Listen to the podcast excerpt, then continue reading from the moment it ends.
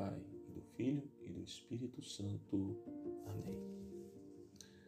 Sou o Padre Gilberto Galdino.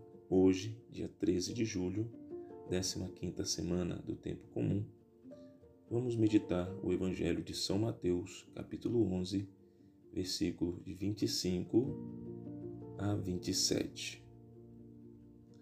Hoje, o Evangelho nos oferece a oportunidade de aprofundar na estrutura da mesma divina sabedoria. Podemos nos perguntar: há entre nós quem não deseje conhecer os mistérios revelados desta vida?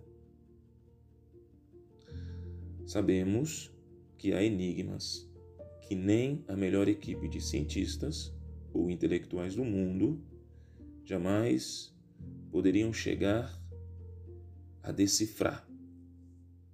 No entanto, há um.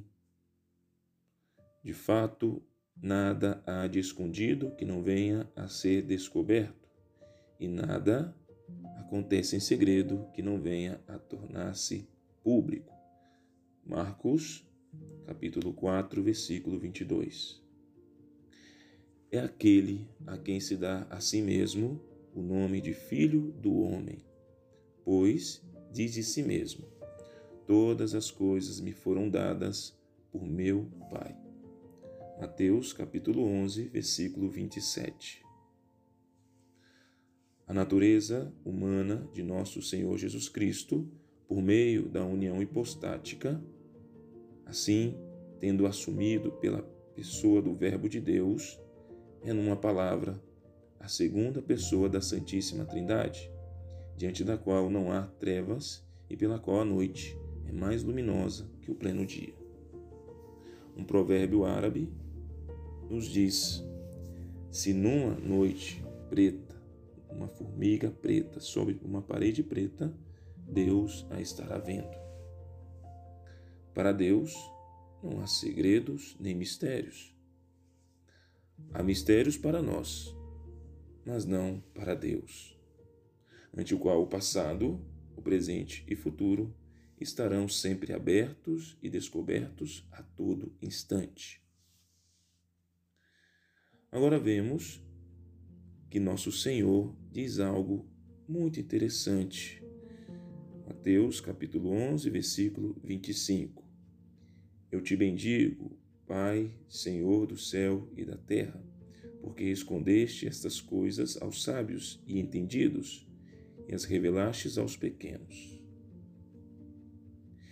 Isso nos mostra que ninguém pode pretender conhecer estes mistérios ou segredos parecidos, escondidos, e nem na tentativa de tirar da escuridão, com um estudo mais intenso e aprofundado, nem mesmo o mais sábio que seja pode pretender.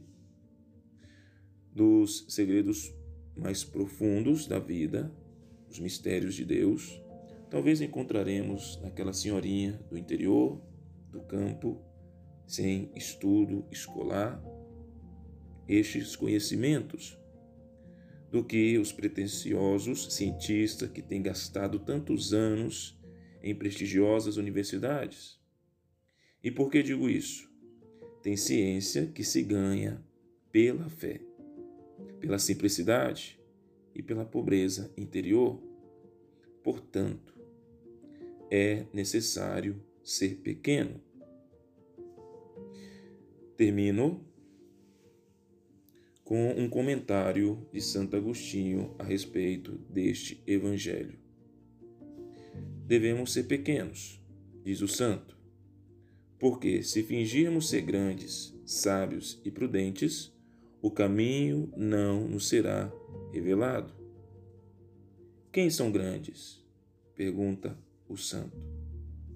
Os sábios e prudentes, dizendo que são sábios?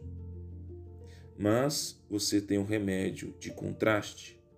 Se ao dizer que você é sábio, você se torna tolo Diga que você é tolo e você se tornará sábio. Mas diga-o, e diga-o interiormente. Porque não é assim que você diz? Se o dizes, não digas diante dos homens, e cale-o diante de Deus. Com a tua luz, Senhor, iluminarás as minhas trevas. Eu não tenho nada além de escuridão, mas você é a luz que dissipa a escuridão ao me iluminar. A luz que tenho não vem de mim, mas é luz partilhada que vem de ti. Portanto, queridos irmãos e irmãs, é necessário que sejamos pequenos. Assim, dessa forma, encontraremos o conhecimento profundo em nosso Senhor Jesus Cristo, assim conforme Ele deseje que seja revelado e seja revelado a cada um de nós. Louvado seja o nosso Senhor Jesus Cristo, para sempre seja louvado.